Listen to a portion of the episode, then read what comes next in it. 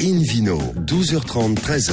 Bonjour à toutes et à tous, euh, ravi de vous retrouver pour notre voyage hebdomadaire au pays des grands vins, de la modération, du meilleur des spiritueux également. Notre émission est en public et délocalisée au restaurant Bar Vin Nicolas, au 31 place de la Madeleine à Paris. Je rappelle que vous écoutez Invino Sud Radio dans la capitale sur 99.9.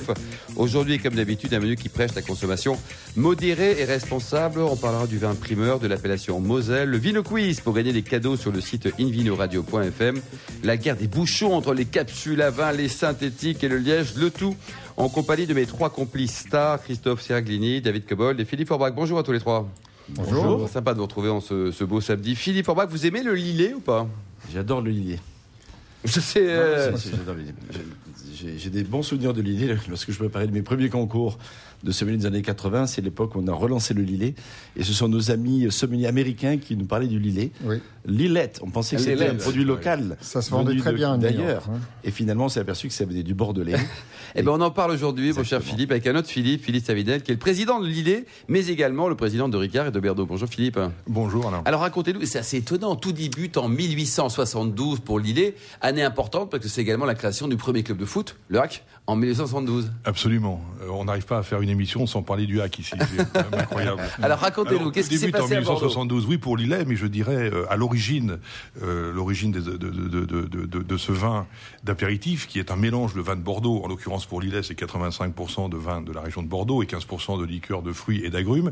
Mais l'histoire, en toute humilité, a commencé bien avant, avec un certain euh, père Carman, euh, qui a œuvré comme médecin au Brésil, sous Louis XVI, parti au Brésil, et il a ramené euh, des fruits, des fruits exotiques, euh, du quinquina, et revenu à Bordeaux, finalement, euh, il s'est reconverti en négociant, et il a associé le vin, les vins de Bordeaux avec des liqueurs de, de- de- d'agrumes, de, fruits exotiques. c'est lui qui a importé le phylloxéra.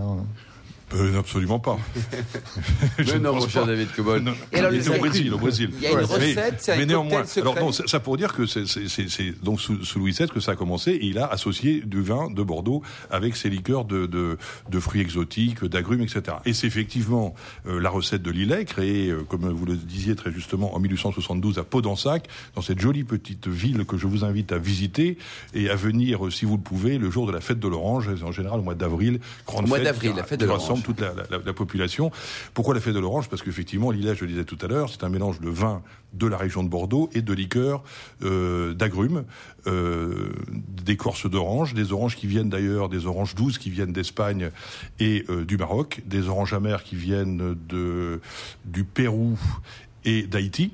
Et puis bien sûr du quinquina, euh, quinquina qui vient d'Amérique du Sud, souvent d'ailleurs de, de l'Équateur ou du, ou du Pérou. Et pour revenir à mon docteur Kerman, euh, il avait compris que le quinquina était un fortifiant, donc euh, avait décidé d'associer ça au vin de Bordeaux pour euh, Un mélange sympa, On n'a pas le droit de le dire, mais voilà. Pour, le sympa, terme, se, Et alors, les le de terme se requinquer. se requinquer, absolument. Et d'ailleurs, on parlait tout à l'heure des noms de Lillet. Longtemps, ça s'est appelé Quina Lillet. Oui. D'ailleurs, si vous allez voir des James Bond, Casino Royal et autres, vous savez, quand James Bond est au casino, il commande toujours euh, un cocktail Vesper. Oui. Un tiers de gin, un tiers de vodka et un tiers de, il le dit, Quina Lillet. Quina Voilà. Lillet, oui. C'est inspiré du, Shaken and not stirred. Voilà, Ouais. du bouquin de Ian Fle- Oh Fleming là là, euh, il est très James Bond, David Cobol. de quoi. 1953. Voilà. Donc, Alors les modes de consommation, Philippe Savinel, aujourd'hui, c'est assez étonnant, sur glace, en cocktail, avec du tonique, euh, il y a plein de choses. Hein Oui, on va dire plutôt avec du, du tonique, parce que euh, bah, c'est très agréable. Euh, Philippe le disait tout à l'heure. euh, alors même si, euh, dans notre jargon marketing, la cible privilégiée, et pas qu'en France, dans tous les pays où c'est en train de se développer, c'est plutôt les femmes trendy chic. D'accord, Bon, les ça femmes. ne vous empêche pas d'en boire, euh, mon cher Alain, cher Philippe, cher David. Nous, on est Euh, ni les trendy femmes ni chic. Vous voilà. Christophe Serglini et trendy chic. Mais voilà. Mais pas une femme. A priori, je suis pas une femme. Mais donc c'est en train de se développer, ça connaît un succès assez impressionnant. Donc euh, en Allemagne, euh, on est maintenant à 2 500 000 bouteilles à peu près. En- aux États-Unis, au Canada, en Autriche, en Suisse, il y a un, un développement très fort. En France, croissance à deux chiffres, mais on reste encore modeste avec 800 000 bouteilles. Ça a été lancé il y a deux mois au Japon, ça a été lancé la semaine dernière en Corée du Sud, et tout de suite, ça a un certain engouement en Australie, euh, en Et le Made in Belgique. France, c'est important, Philippe Savinel? Le, Le- côté français français est important? Oui, ah bah oui, oui, on, on- ça vient de Podensac. Je veux dire, l'origine du produit, le terroir, le territoire, aujourd'hui, avec le- tous ces, euh, ces marques craft, c'est important. On a gardé cette petite euh, unité à, à Podensac. On aurait pu euh, le fabriquer ailleurs, mais non. euh, c'est pour ça qu'il il est intéressant d'aller à Podensac. Il y a un musée, une La présentation. fête de l'orange. La fête de l'orange et Jean-Bernard Blancheton qui est Blancheton qui est le, le, le- chef de cave euh, ou maître de chai euh, vous expliquera volontiers comment sans, tout en gardant le secret de la formule, comment on fabrique euh, le lilet. Lilet, on disait Quina Lilet, mais il y a aussi, pour reprendre ce que disait Philippe, euh, ça s'est appelé en Espagne longtemps euh, Liliette. C'est pour ça qu'il y a eu euh, l'orthographe a changé parce qu'on voulait pas que ce soit prononcé Liliette et que ce soit prononcé Lillet dans toutes les dans tous les pays du monde. Donc c'est passé de Quina Lillet à Lillet dans les années 70.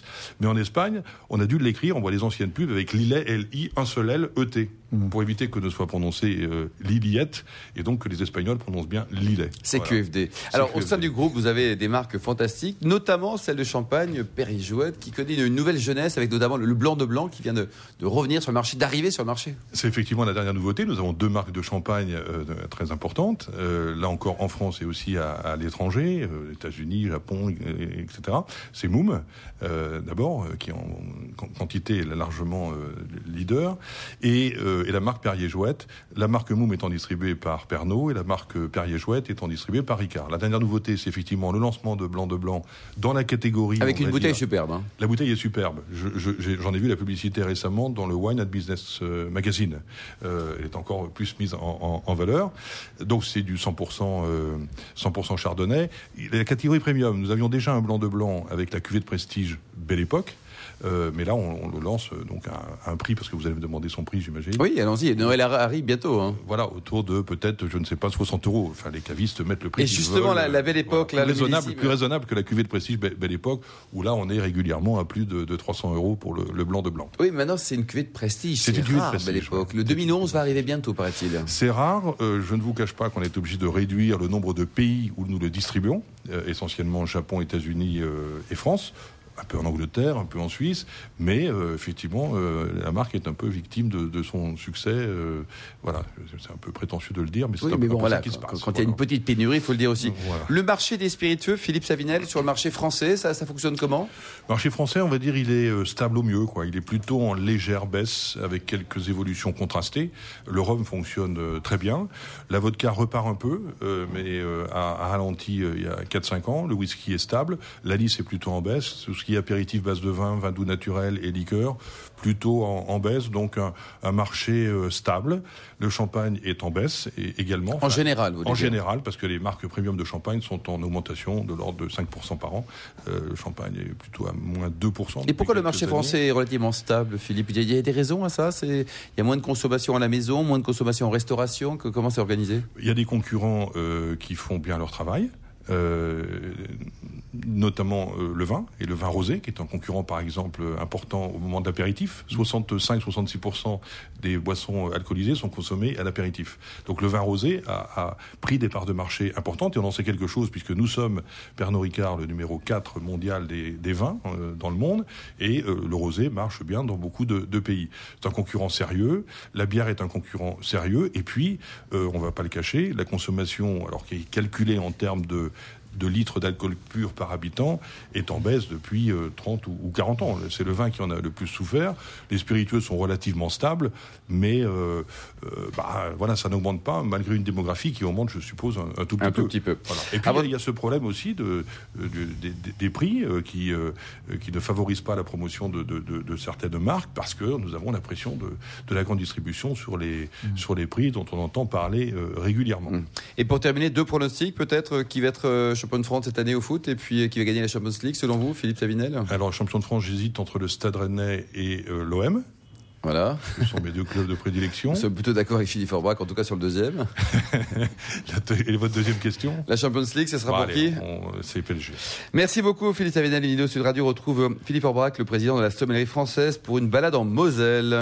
Ah oui, changement de cap dans ça, on prend un axe euh, nord-est. On joue bien au foot aussi là-bas. hein. Exactement, il y a de très belles équipes du côté de, de Metz, du côté de Strasbourg. Et de Nancy. Et, de Nancy, exactement. Et donc cette Moselle, quand, quand on évoque la Moselle, on n'évoque pas nécessairement la viticulture et, et surtout pas la viticulture française. On pense plutôt à la Moselle, éventuellement luxembourgeoise, ou à la Grande Moselle allemande, qui effectivement fait les beaux jours de cette partie euh, de la Germanie. Mais il y a également un vignoble en Moselle française, et, ce vignoble est ancien puisqu'il date de l'époque romaine, qu'il a eu euh, tout un passage au, Mo- au Moyen Âge qui était très florissant, et qu'au milieu du 19e siècle, du 20e siècle, pardon, il y avait... euh, non, 19e d'ailleurs, pour que je confonds les siècles. Ça 19e dépend si siècle. c'est 1800 ou Non, non, 1900. non, non, non, on est bien au milieu du 19e siècle. Il y a eu jusqu'à 6000 hectares de vignes, Ah, quand même ce, qui en, ce qui en faisait un des très gros vignobles. Et aujourd'hui, il en reste partie de la 6, France. non? Aujourd'hui, euh, une cinquantaine d'hectares à peu près. Donc c'est vrai, que ça a beaucoup diminué. euh, C'est vraiment aujourd'hui. euh, Et la- les Euh, raisons euh, principales, c'est quoi, Philippe? Bah, le, le phylloxéra, Hmm. le, le- le changement euh, de, de, de, de motivation, comme on dit dans, dans, dans la région, les vignobles d'autres régions qui sont développées plus facilement, euh, en cause du climat notamment. Et qu'est-ce qui reste alors? Comme appellation, vous avez Donc, quoi donc il y a trois, il y a trois appellations aujourd'hui, aux trois niveaux d'appellation. Il y a les 20 pays euh, de la Meuse, euh, les Côtes de Toul, qui sont assez célèbres, euh, et puis le fameux vin de Moselle, effectivement, qui existe. Combien ça coûte on- bouteilles? Alors, il y a des vins un peu à tous les prix, mais euh, les premiers prix euh, pour, les- pour les 20 pays de la Meuse, euh, autour de 5 euros. Bon, ça va. hein. Euh, Les, les, les, les Côtes de Toul, autour d'une dizaine d'euros. Et dans les vins de Moselle, on a une- un gradient entre, entre allez, 7-8 euros jusqu'à une Ça peut se garder ou sont des vins de plaisir à consommer dans les, dans les trois les jours cépages utilisés en rouge sont, sont le pinot noir et le gamay. Si- sur des millésimes mûrs, avec une belle matière, on peut les garder 5-6 ans sans problème. D'une façon générale, ils sont à bord plutôt au bout de 2 ans, 3 ans. Euh, les blancs sont élaborés à partir de l'Auxerrois, mais également du pinot blanc, du pinot gris et le fameux Müller Turgot, qui donne des vins avec euh, euh, une certaine acidité. Globalement, c'est vrai qu'il fait relativement frais là-bas. Et du coup, on a, euh, on a des vins qui ont un potentiel de garde pas inintéressant, et peut-être plus en blanc qu'en rouge d'ailleurs. Il m'est arrivé de goûter des blancs de Moselle d'une dizaine d'années qui étaient Ah, encore même, ouais. remarquables. Et Alors plutôt quel le rouge, type de plat, Philippe Vous compliqué. les conseillez avec quoi? Alors très bien avec euh, des poissons euh, de rivière, avec des coquillages, finalement ça fonctionne un peu très bien. Ah, Aussi, les conquillages de Moselle. euh, oui, mais on n'est pas obligé. Là-bas, c'est plutôt les moules et les frites. On n'est pas trop dans la Ah Belgique. vrai hein. Et ça fonctionne plutôt pas mal. Euh, quant au gamay ou au pinot, ça va très bien avec euh, des viandes rouges, des volailles, euh, des grillades. Alors ne me dites pas que là-bas, il y a le temps toute l'année pour faire des grillades à l'extérieur, mais on peut se faire plaisir dans une certaine période. La, la moule de On- on- Toul est mondialement Et avec un climat continental, il fait très très chaud en Moselle l'été. hein. Exactement. On y produit, euh, on y produit aussi des rosés, hein. Euh, même si le code de Toul est le plus célèbre, gris. Un ou deux de vignerons peut-être pour terminer, Philippe, Euh, qui, le- qui méritent le détour Oui, bien sûr. Sur les côtes de Toul, le domaine Le Lièvre, Vincent Gorny ou Vincent Larope. Et puis en, en, en de Moselle, Château de Vaux, qui reste mon préféré, domaine Sontag et le domaine Michel Maurice. Merci beaucoup Philippe Forbach. Nous marquons une courte pause. Ensuite, retour de Invino Sud Radio chez Nicolas à Paris pour le Vilo Quiz et des cadeaux à gagner sur invinoradio.fm. Invino, 12h30, 13h. Retour au restaurant Bar à vin Nicolas Paris. Nous sommes au 31 Place de la Madeleine pour cette émission en public et délocalisée avec le Vilo Quiz et puis Philippe Forbach. Et oui, je vous rappelle le principe. Chaque semaine, nous vous posons une question sur le vin et le vainqueur gagne un exemplaire du guide des vins du Wine and Business Club. La semaine dernière, la question était quelle édition du Salon des Outsiders aurait lieu cette année? Réponse A, la première. Réponse B, la cinquième. Ou réponse C, la dixième. Et la bonne réponse, Philippe. Était la réponse B, la cinquième édition. Merci beaucoup Philippe Forbach. Euh, David Cobol, vous qui êtes le cofondateur de l'Académie du vin de Paris. Si nous parlions primeur. Parlons primeur. Alors d'abord, il faut, faut bien s'entendre ce qu'on entend par ce terme primeur associé au vin. Il y a- parce qu'il y a deux, deux acceptions du terme. Donc évacuons tout de suite le premier qui est associé au vin de Bordeaux, où là, il s'agit de vins qui sont vendus avant la fin de leur élevage et qui ne seront livrés que euh, dans 12 mois, voire 18 mois après le printemps euh, suivant la- l'année des récoltes. Donc ça, c'est, on parle de dégustation de vin en primeur, ensuite de vente de vin en primeur. Ça, c'est réservé à des vins de garde, en général issus de grands châteaux ou de domaines assez connus. Euh, c'est pas du tout ça mon sujet d'aujourd'hui. Mon sujet d'aujourd'hui, c'est les vins jeunes, vendus jeunes, à boire jeunes. Euh, et vous allez le voir tout à l'heure, parce que je vais à la fin euh, évoquer un peu l'histoire. Euh, c'est une histoire très ancienne. Et, j'expliquerai pourquoi c'est une histoire très ancienne. Beaucoup de gens pensent que le Beaujolais nouveau, parce que c'est le plus célèbre, mais il n'y a pas que le Beaujolais nouveau ou le Beaujolais primeur.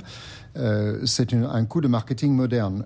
Ce n'est que partiellement vrai. En fait, ça, ça se réfère à une histoire très ancienne. Alors, d'abord, euh, quel est le, le protocole? Il y a plusieurs régions qui produisent ces vins nouveaux. Beaujolais, c'est le plus connu. Beaujolais, Beaujolais Village, deux appellations sont autorisées. Mais on trouve également des Touraine primeurs, des Côtes-du-Rhône primeurs, euh, des Muscadets primeurs. Muscadet, ouais. Hors de nos frontières, David aussi. Et hors de nos frontières, en Espagne, en Italie, euh, il y a le Vignes Novelli en Italie, et, également l'équivalent en Espagne. Donc cette tradition est, je dirais, universelle. On peut même parler des, vins bourrus qui sont des hyper primeurs, c'est-à-dire des vins qui n'ont même pas fini leur fermentation, qui ne sont pas clarifiés, c'est bon ça, dans des cafés. Bon, ça. Ils Vous ont connaissez Philippe Tavinel, les vins bourrus Non. Non, bah écoutez, le, le hein. bourru, c'était en général un vin blanc, trouble, comme un cidre euh, complètement non filtré. Il faut pas en boire trop parce que toutes les levures sont toujours présentes, donc on imagine les résultats sur l'estomac. De toute façon, euh, modération. Et on arrive en, là encore plus. 60, dans les années 70 en Haute-Savoie, c'est ce que je buvais au café. C'était une sorte de fête des vins nouveaux. Alors là, c'est des vins, les vins primeurs sont plus élaboré que ça. Euh, ça arrive à peu près deux mois après la, date de récolte et aujourd'hui, c'est statutairement pour les AOC euh, le troisième jeudi de novembre, c'est-à-dire à peu près deux mois, deux mois et demi après la récolte. Pour toutes les AOP, quelle que soit la Pour toutes les AOP. Alors les vins d'IGP et de vins de pays, euh, ça c'est libre. En général, ça arrive ou ça peut arriver fin octobre déjà dans les marchés. Alors quel est l'objectif de ces vins? L'objectif, c'est de produire un vin simple, très fruité, très léger en parfois en alcool, mais ça, ça dépend de millésime et le cépage, mais surtout léger en tanin. C'est-à-dire que c'est pas des vins structurés qu'il faut accorder à des mets, c'est des vins qu'on peut boire à l'apéritif avec euh, avec des mets simples qui sont, euh, comme on dit vulgairement, bu épicé vite fait, mais c'est à déconsidérer ces vins qui peuvent être absolument délicieux. Euh, ils sont de mieux en mieux faits. Ils sont de moins en moins caricaturaux. Il voilà quelques années, les Beaujolais, tout le monde utilisait les mêmes levures, donc ça marquait beaucoup les vins. Les gens parlaient d'arômes de, banane. C'est pas vrai du tout. J'en parlerai demain de, ma dégustation. J'en ai goûté 140. Euh, il y a 140 quand même. Oui, pour, sélectionner les meilleurs entre Beaujolais et Beaujolais Prima. Et c'est un très très grand millésime. On, va le voir. Alors l'histoire ancienne, quand même, il faut la raconter. Ça remonte à l'Antiquité grecque.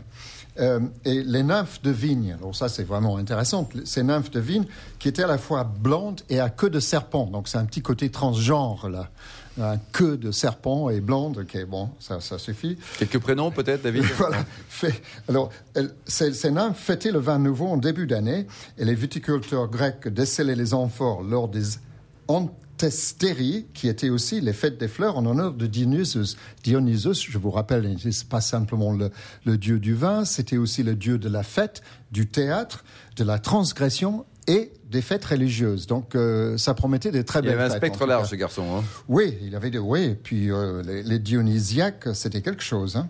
Alors à Rome, on a poursuivi la tradition. Les viticulteurs élaboraient le vinum preleganum.